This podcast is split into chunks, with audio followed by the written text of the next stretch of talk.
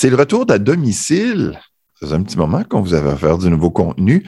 Bon, j'avoue, le projet 9-46, euh, Jackie Robinson et les Royaux de Montréal qu'on a lancé avant les fêtes a pris plus de temps que prévu. Puis ensuite, ben, on a décidé de prendre une petite pause. Mais là, le temps est venu de se remettre à la tâche. Pour combien de temps? On verra. Ça va dépendre de la réponse, de vos commentaires, du volume d'écoute. Mais aujourd'hui, ben, on redémarre la machine en vous proposant une capsule du balado que produit l'historien Marcel Dugas. Ben oui, encore lui. Marcel avec qui on a produit l'histoire de Robinson dans le balado qu'il anime. Ben, il a décidé d'offrir l'histoire du hockey féminin à ses abonnés. Histoire que j'avais envie de vous partager avec sa permission, évidemment, parce que bien avant que les télés nous montrent les exploits des Rayom, Granato et Wickenheiser, les filles ont déplacé les foules.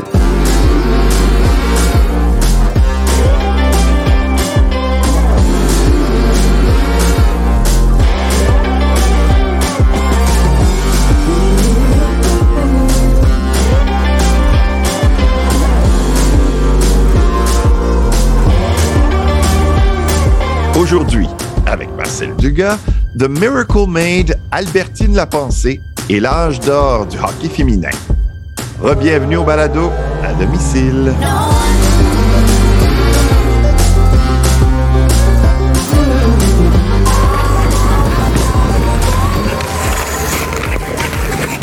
Je ne sais pas si vous avez attrapé la fièvre olympique si vous vivez la nuit et dormez le jour pour suivre les compétitions.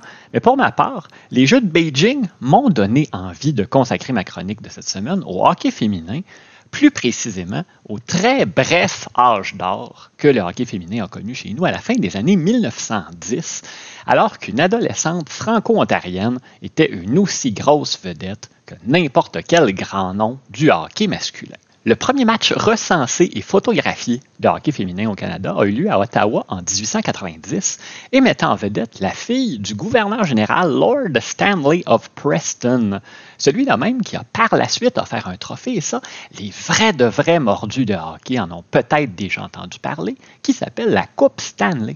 La participation au hockey va augmenter chez les femmes en dépit du fait que les femmes respectables n'étaient pas supposées pratiquer des activités physiques intenses. J'avais fait une chronique il y a quelques mois sur le cyclisme chez les dames. Les hommes s'y objectaient énergiquement. Ça allait rendre les femmes stériles et tout ça. Et les femmes des classes populaires, pour leur part, que l'effort physique n'effrayait pas, elles avaient en général pas de temps à consacrer au sport et aux loisirs. On va développer des clubs à droite et à gauche, notamment dans certaines maisons d'enseignement, l'Université McGill, entre autres, mais on ne verra pas apparaître de ligues comme on en retrouve chez les hommes, à quelques rares exceptions près. Et une de ces exceptions s'appelait la Eastern Ladies Hockey League et était basée à Montréal. La Ligue est organisée à la fin de novembre 1915 et débute ses activités en décembre. On compte quatre équipes, principalement formée de joueuses anglophones, la Ligue a pour but de donner aux jeunes filles un amusement sain et en même temps leur procurer un moyen de continuer leurs exercices en apprenant à bien patiner. Elles propageront ainsi parmi la jeunesse l'amour du patin. J'ajouterais, et ça, ça se trouvait pas dans les communications officielles de la Ligue, qu'on est en pleine Grande Guerre de 1914-18. Beaucoup d'hommes se sont enrôlés, plusieurs ligues ont cessé leurs activités, et ça, ça laisse beaucoup de temps de glace libre dans les arénas de la ville. Les propriétaires d'un aréna du quartier Hochelaga, nommé le Patinoire Jubilé, patinoire était masculin à ce moment-là, vont se montrer très intéressés à la création d'une ligue féminine, si rien d'autre, pour occuper un peu de ce temps de glace. Et je pense qu'on peut dire, sans crainte de se tromper, que le résultat s'est avéré bien au-delà de leurs espérances. Les jeunes filles joueraient donc dans l'amphithéâtre où le club de hockey canadien a donné ses premiers coups de patin en 1910, incidemment. Et lorsqu'on annonce que la Ligue va disputer ses premières parties le 13 décembre, on prend soin de préciser si la température le permet, parce qu'on jouait sur de la glace naturelle au jubilé. On attire environ 500 personnes pour les premières joutes et une partie des recettes de la soirée a été remise à un hôpital pour enfants. La presse nous dit que la jolie somme de 56 et 76 a été donnée pour les enfants malades. C'était effectivement une belle somme pour l'époque. À la mi-février, donc deux mois plus tard, on avait ajouté quatre clubs additionnels au programme de la Ligue et on attirait des foules dans les 1500 personnes. Et de ce que j'ai pu voir, on semblait jouer deux périodes de 20 minutes, mais on voyait parfois des matchs de trois fois 20 minutes, comme chez les professionnels aujourd'hui. Et c'était du hockey avec contact. On nous parle des coups d'épaule qui s'échangeaient sur la glace, des joueuses qu'on doit envoyer au vestiaire pour reprendre leurs esprits. Il y a eu des cas d'escarmouches entre joueuses, entre joueurs et spectateurs. Bref, comme on dit familièrement, c'était du hockey comme dans le temps. Il y a un réel engouement pour le hockey féminin. George Kennedy, propriétaire du Canadien, déclare en février 1916 que les joueuses de hockey sont plus en demande que n'importe qui d'autre en ville. Et les équipes de Montréal commencent à voyager, comme il y avait de la demande ailleurs au Québec. Et je vous donne juste un exemple. On a un match d'exhibition entre deux équipes de la Eastern Ladies League qui est disputé à Sherbrooke, qui va attirer une plus grosse foule que n'importe quel match masculin disputé dans cette ville cette saison-là. On fait salle comble, on a même refusé des gens. Et on nous précise que les joueuses ont fait le trajet avec chaperon et entraîneur par train jusque dans les cantons de l'Est. Ça prenait des chaperons, évidemment, les convenances, la vertu des athlètes, tout ça, c'était très important. Les équipes de la Ligue vont aussi affronter des clubs qui s'organisent à différents endroits, par exemple à Ottawa, où on a une excellente formation, ou encore à Cornwall. Mais quand on se frottait à l'équipe de Cornwall, on le faisait à nos risques et périls. Le club Hochelaga de Montréal a pris assez dépens, s'inclinant 21 à 0 lors d'un match disputé dans cette municipalité de l'Est ontarien. Et si Cornwall avait un club aussi redoutable, c'est qu'il comptait dans ses rangs la Marie-Philippe Poulain des années 1910, Albertine Lapensée, 17 ans, qui à elle seule a marqué 15 buts lors du match face au Hochelaga. Le Cornwall bat à répétition les équipes de Montréal et se voit couronné par les journaux meilleur club de dames du pays cet hiver-là. Très vite, Albertine Lapensée devient une étoile et attire des foules impressionnantes. En mars 1916, un match est disputé devant 2500 personnes à Ottawa. On avait promis que la pensée serait sur la glace. Pendant les deux premières périodes, elle n'y est pas. Les journaux nous rapportent que le public s'impatientait. Les gens étaient venus uniquement pour la voir dans bien des cas et on pensait s'être fait rouler par les promoteurs. Elle est finalement arrivée pour la troisième période et celle que les journaux de langue anglaise surnommaient The Miracle Maid, la ménagère miraculeuse, a marqué quatre buts en troisième pour mener son équipe à la victoire. On la compare à Didier Pitre, à Newsy Lalonde, à tous les plus grands joueurs masculins de l'époque. On disait qu'elle avait un aussi bon tir au but que n'importe quel attaquant de la National Hockey Association, l'ancêtre de la LNH. En fait, elle était tellement dominante que les rumeurs ont vite commencé à circuler. Se pourrait-il qu'Albertine soit en fait un garçon déguisé en fille? Le Cornwall Standard Freeholder, le quotidien local, est allé enquêter et on nous a affirmé que c'était bel et bien une fille, la Benjamine d'une famille franco-ontarienne de 11 enfants. Elle jouait au hockey depuis aussi longtemps qu'elle pouvait tenir sur ses jambes et comme elle jouait surtout avec des garçons sur les étangs de son patelin, c'est ce qui lui avait permis d'acquérir son style de jeu semblable à celui des gars. Il y a aussi une de ses adversaires qui, pendant un match, a décidé d'aller elle-même aux sources en enlevant sa tuque à la pensée. La tuque faisait partie de l'uniforme au hockey à ce moment-là. Elle voulait voir si Albertine avait des cheveux ou si on découvrirait une coupe de cheveux à la garçonne en dessous de son couvre-chef. L'expérience a finalement révélé des tresses qui lui tombaient sous les épaules. Ça a fait taire les rumeurs, du moins temporairement.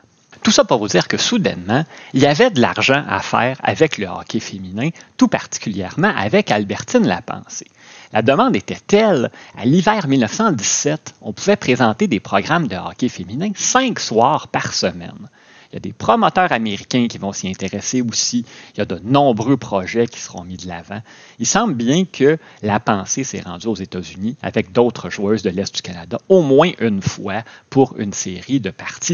Pendant toute la saison 1917, on a essayé de dénicher une joueuse qui aurait été en mesure d'arrêter Albertine Lapensée, à tout le moins créer une confrontation, la pensée versus, et utiliser ça comme affiche pour attirer des foules encore plus importantes. On pensait avoir trouvé en la personne d'une Indienne, une autochtone, de Lorette, près de Québec.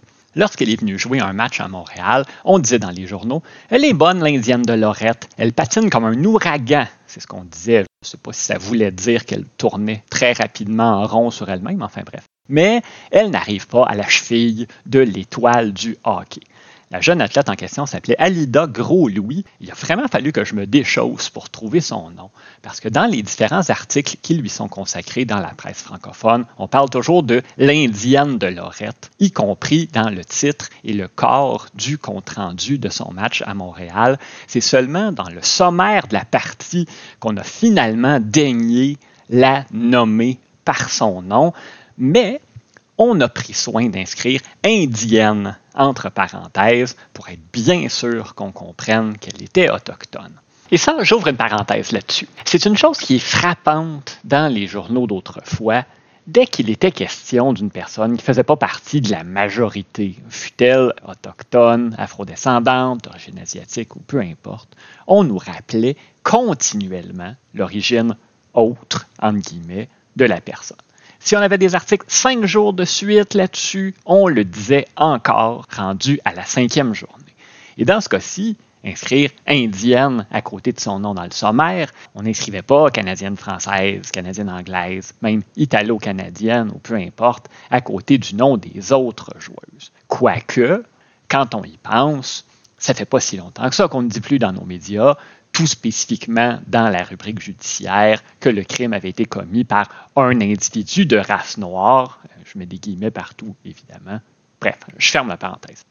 On n'a donc pas réussi à trouver une joueuse qui pourrait tenir Albertine la pensée en respect. Et en mars 1917, elle est venue battre deux différentes équipes d'étoiles de la Eastern Ladies League, comptant 6 et 8 buts respectivement, lors de deux parties disputées devant des foules d'environ 3000 personnes. Donc, on avait fait sale comble au jubilé. Mais ce qu'on ne savait pas, c'est que ces matchs-là, c'était le chant du cygne de la grande Albertine la pensée. Elle a pris sa retraite du hockey et est disparue du radar aussi subitement qu'elle était apparue. On voit son nom à l'occasion par la suite. À un moment donné, on dit qu'elle veut aller à New York organiser des courses de patinage de vitesse, mais essentiellement, on perd sa trace. On a même prétendu qu'elle était morte de la grippe espagnole en 1918. Ce ne serait pas le cas. Il semblerait plutôt qu'elle a pris époux et a mené une vie loin des projecteurs par la suite, mais on ne lui connaît pas de date ou de lieu de décès. Ce qui fait qu'il y a toutes sortes de rumeurs, souvent parfaitement farfelues, qui circulent encore à son sujet aujourd'hui. Et la vague du hockey féminin n'a pas survécu bien longtemps à la perte de sa grande étoile. Il y avait d'autres joueuses de calibre. Il y a une demoiselle Agnès Vautier qui était la meilleure joueuse à Montréal, mais c'était pas suffisant et la Eastern Ladies Hockey League a cessé ses opérations peu de temps après que les hommes ont été revenus du front. La Grande Guerre prend fin en novembre 1918. La fièvre du hockey féminin est tombée et aussi étrange que ça puisse paraître, on n'a jamais revu depuis un engouement semblable pour du hockey professionnel féminin chez nous. Qui aurait pu prédire à ce moment-là, en voyant les foules, en voyant la couverture médiatique et le reste, que ce sport aurait autant de difficultés à trouver son public et que 100 ans plus tard, on ne se serait pas encore doté d'une ligue professionnelle féminine qui soit au moins légale de ce qu'on a connu avec la Eastern Ladies Hockey League des années 1910.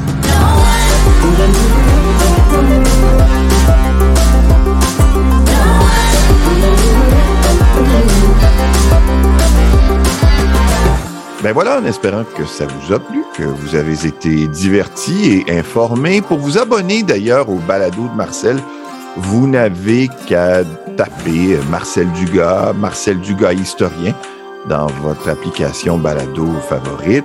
Il ne traite pas souvent de sport, mais si vous aimez l'histoire, vous allez trouver votre compte parce que c'est pas mal ce que vous avez entendu là, une dizaine de minutes sur l'histoire d'ici. Mix final, Yannick Roberge. Mon nom est Luc Fortin. Si tout va bien, en ligne le 28 février avec un nouvel épisode. Salut!